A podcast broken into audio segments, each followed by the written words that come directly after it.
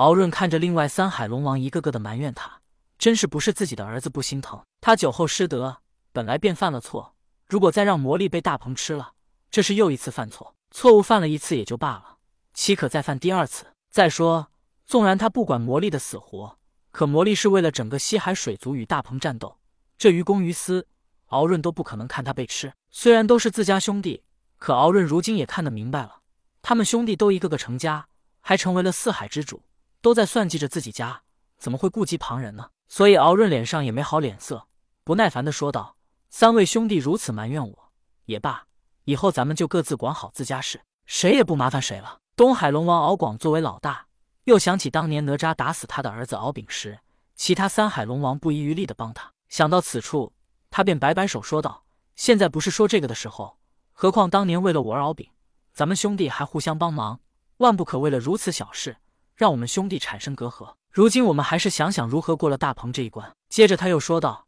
如今玉帝不肯帮我们，我们只有自救了。”敖润问道。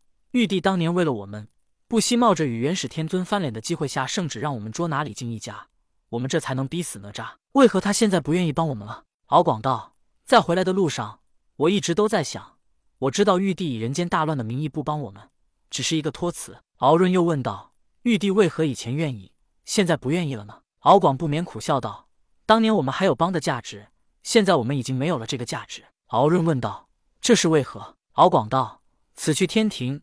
这一路上，我见到天庭的火德星君和水德星君在人间放火施雨来帮助百姓，人们都尊称他们为火神和水神。有了他们，火神祝融和水神共工也已经没有存在的必要了。敖润道：“我明白了。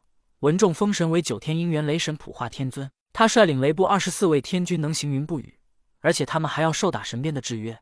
而我们对于玉帝来说，确实没什么价值了。”敖广道：“是啊，当年未封神之前。”玉帝封我们兄弟为天庭行云布雨之神，也只是为了百姓们的信仰。如今已经封神，天庭有了文仲他们一干人，而且玉帝还有直接控制他们神灵的手段，如此就显得我们毫无用处了。没用的我们，自然就会被玉帝抛弃。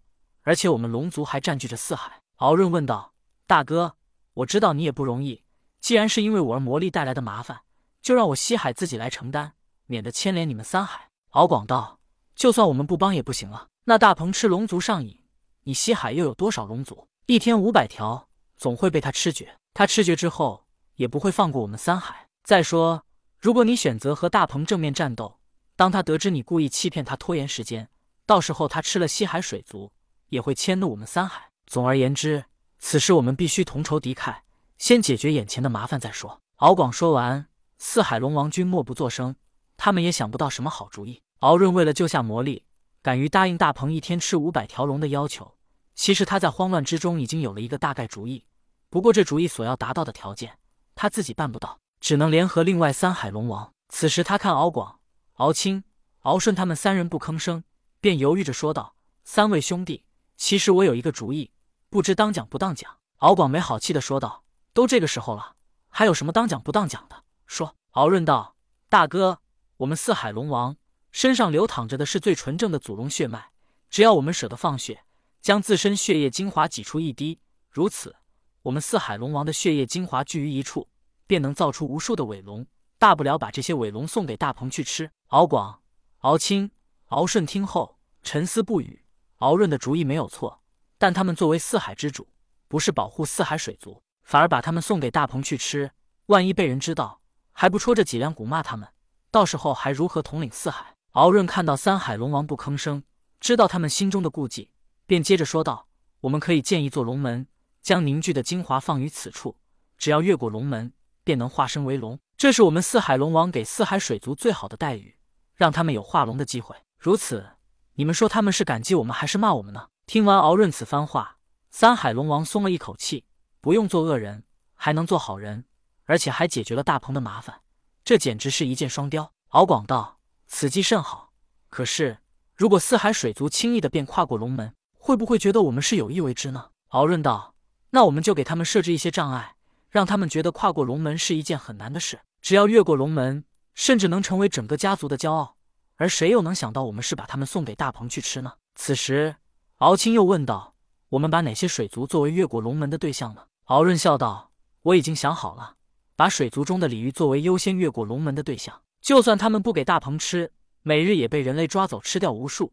既然如此，还不如让他们为整个四海水族做出贡献。到了此时，三海龙王悬着的心终于放了下来。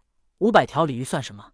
四海有的是。此时他们反而觉得大鹏来得好，不止没给四海造成什么损失，还让他们想出了建造龙门的主意，反而扩大了四海龙王的威名。敖广道：“敖润，你这主意甚好。